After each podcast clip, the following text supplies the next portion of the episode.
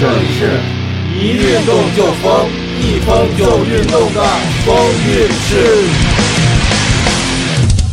我经常会问教练，教练什么时候教我操？原来，我只教健美，没有操。结果最后在撸铁。比基尼这事儿是怎么回事？比基尼项目是怎么讲？对，比基尼跟这个健身健美，二十多岁这小姑娘，你就天天的就已经就过这种生活，我觉得很违背人性啊，对？所以在这个过程当中也过这有时种生活也会没有生活。心里发痒啊，要对，呃肌肉要练到那个程度，它是不是会有一些就雌性的那个荷尔蒙会减弱，然后雄性荷尔蒙会就增加到一个很大的？把握你节奏，越动越想动。欢迎来到越想动电台之风韵事，我是老刘。不是小流氓吗？别瞎闹，你忙不忙最近？最近非常忙，所以我们节目已经有好一阵儿没有更新了。嗯、今天我们的嘉宾是是是什么样一个人？不是你还没介绍一下，你先介绍一下你自己。我我是网红，著名网红，随随便你是谁的 DP。好吧，随便你是谁啊。我先介绍一下我们嘉宾，我们一位特别有意思的嘉宾。我第一次看见他的时候是看他的照片儿啊，就爱上他，一身腱子肉的一位女嘉宾。对，我们叫她金刚芭比 Hello，大家好，我是宗婷婷。啊，宗婷婷。你知道人家这个金刚芭比得了多少全国的各种健美比赛的冠军吗？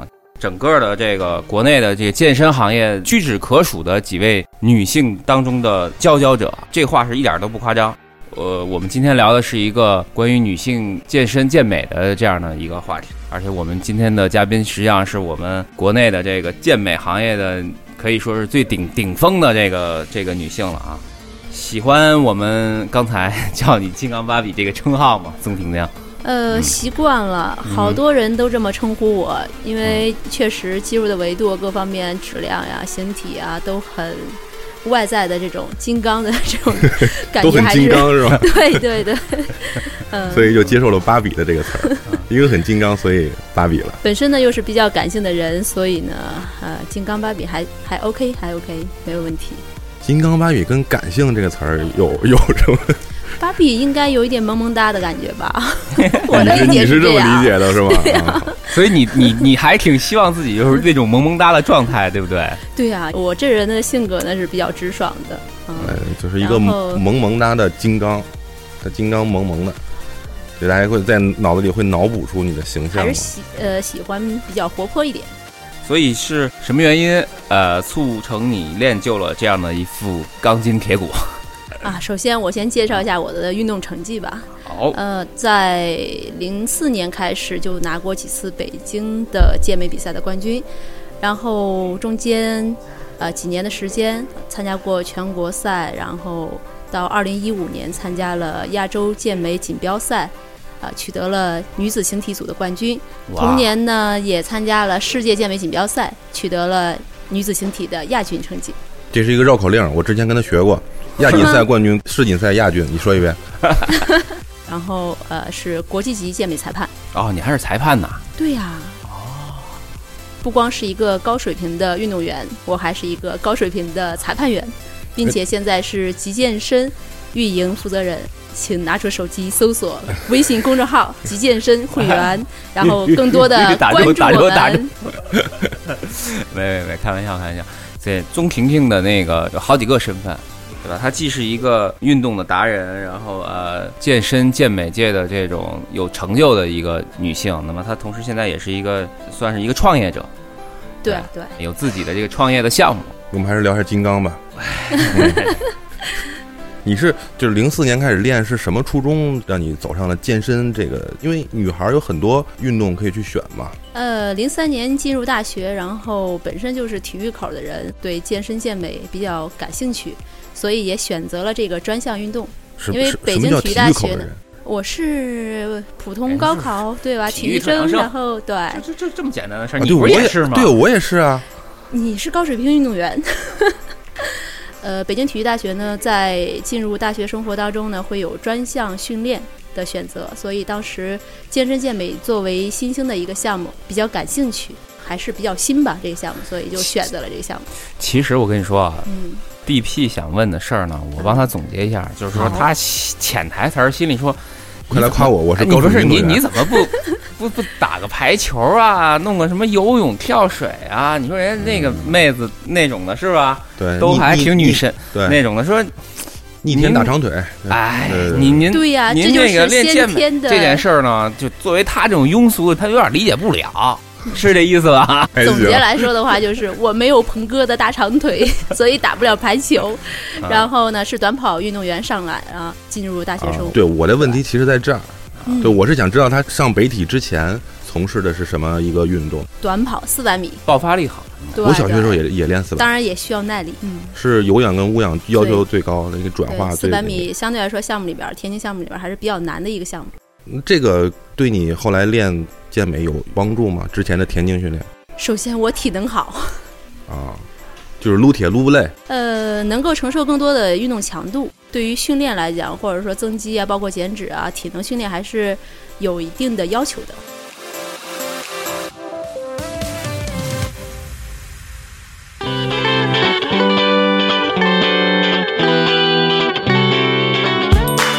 把握你节奏，越动越想动。大家好，我是潘晓婷，欢迎收听悦享动电台。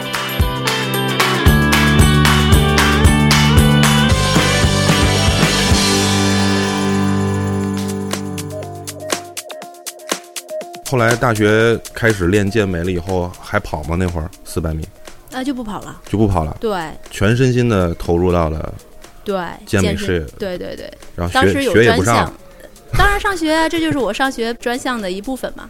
除了哦。理论，然后我们术科的话就是有专项和副项，当然还有一些必修的科目，比如说篮球啊、排球等等这些。对，所以其实我我我觉得你是不是应该还是就是对健美这件事儿，这个运动的上瘾程度比其他的要大，所以会导致你呃、说实话，对于一个刚刚走入大学的话，啊我不太了解健身健美是一个什么样的行业，啊。尤其是初出茅庐啊。然后这里面有隐情。其实我刚才一直想问你，是不是之前是想减肥，所以才健美？后来你看他又说他是练四百米的，刚开始的时候真不知道健身健美是减肥的，但是你不存在减肥的这个事儿。不所以但你为什么你你不知道不太了解，但是怎么就去就走到这条路上去了？因为大家都知道健美操，健美就以为健身健美跟健美操是差不多的类型，所以觉得哎还不错。因为健美操专项的选择的人人数比较多，就经常会问的，啊就经常会问教练，教练什么时候教我操？原来我只教健美，没有操。结果最后在撸铁的道路上越走越远。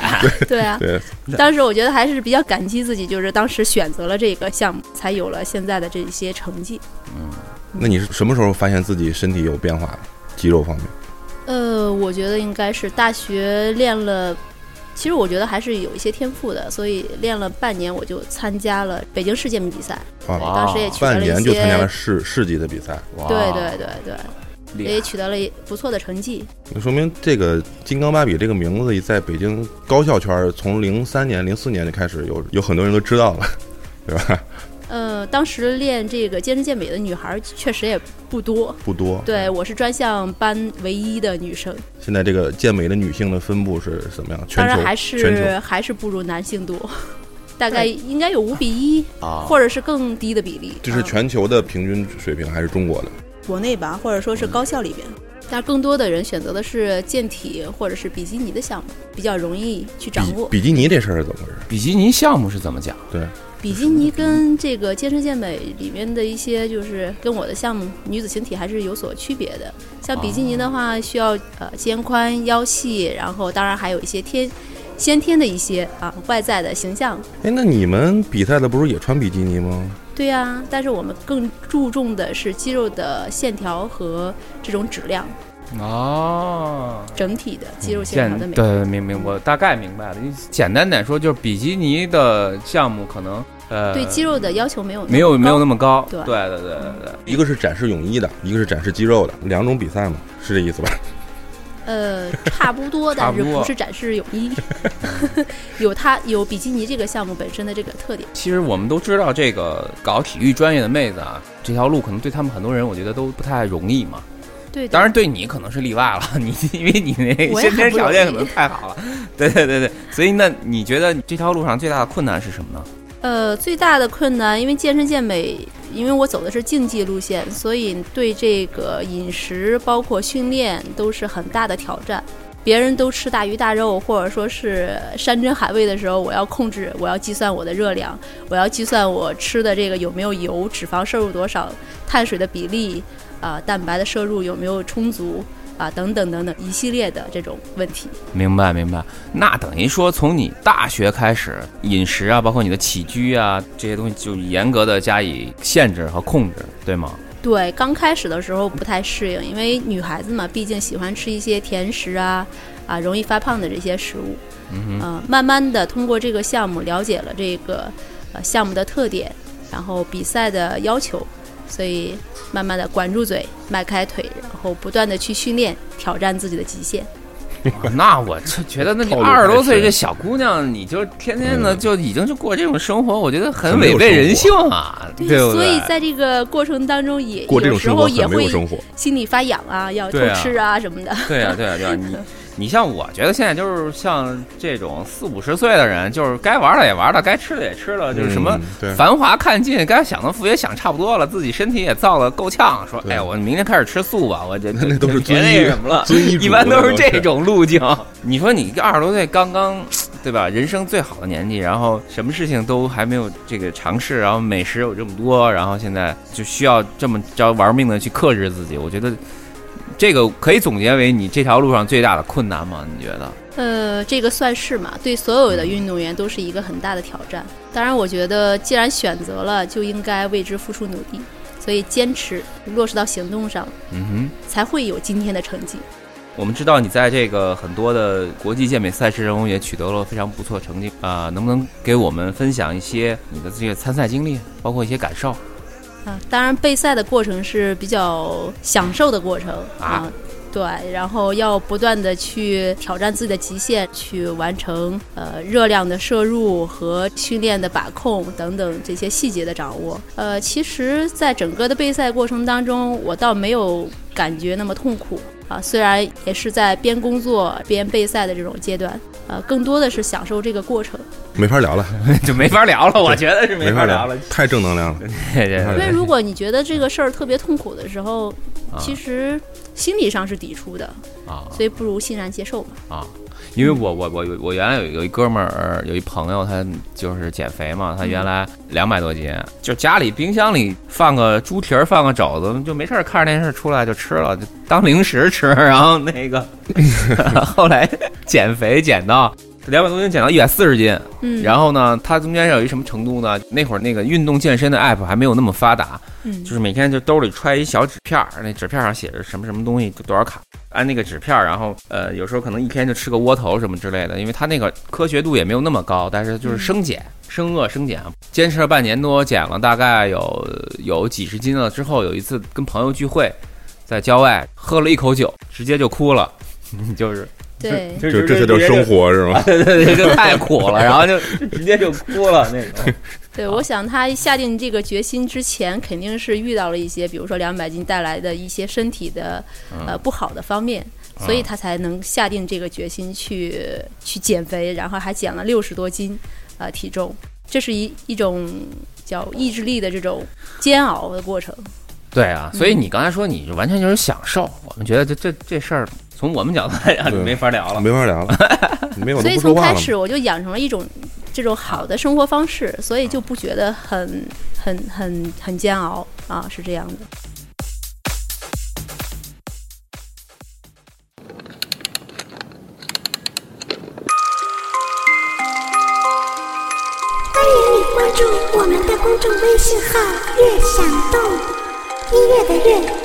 享受的享，运动的动。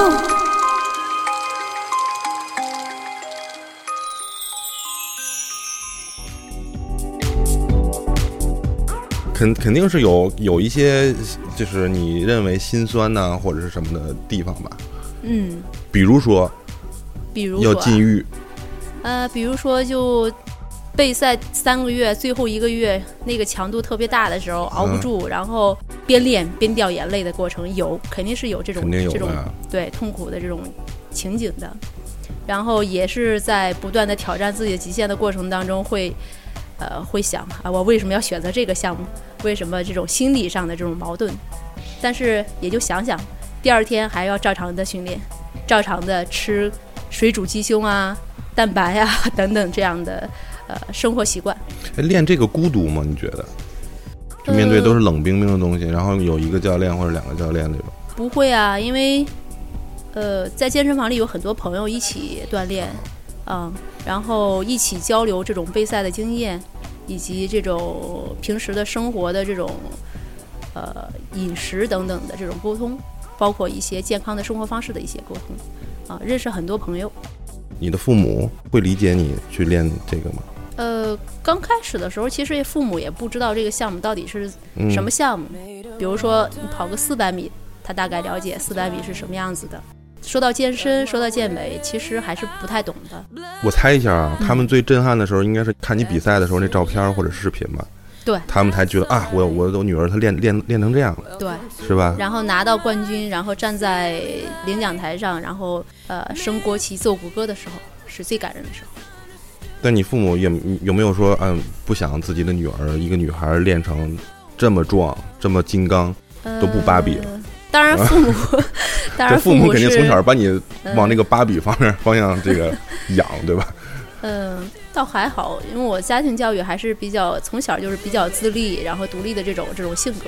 然后当然父母是心疼自己的嘛，因为这种付出上，这个体能啊，包括现在年龄啊，啊，肯定还是有一些担心，或者说是比较心疼，啊，吃的太吃太多的苦，是这样。嗯我我扒一个小小问题啊，嗯嗯比如说像女性，如果像你们就是呃健身，呃肌肉要练到那个程度，它是不是会有一些就雌性的那个荷尔蒙会减弱，然后雄性荷尔蒙会就增加到一个很大的一个程度？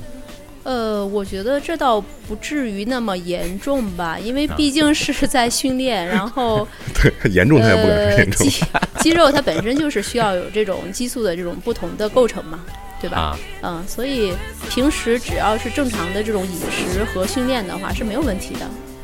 再说了，然后每个女孩想练成我这样也不是那么有容易的事情。对呀、对呀我就说是不是要改变一些激素的结构才能够到这个程度啊？呃，不用刻意去改变，正常的通过训练，呃，系统的训练和正常的饮食就可以。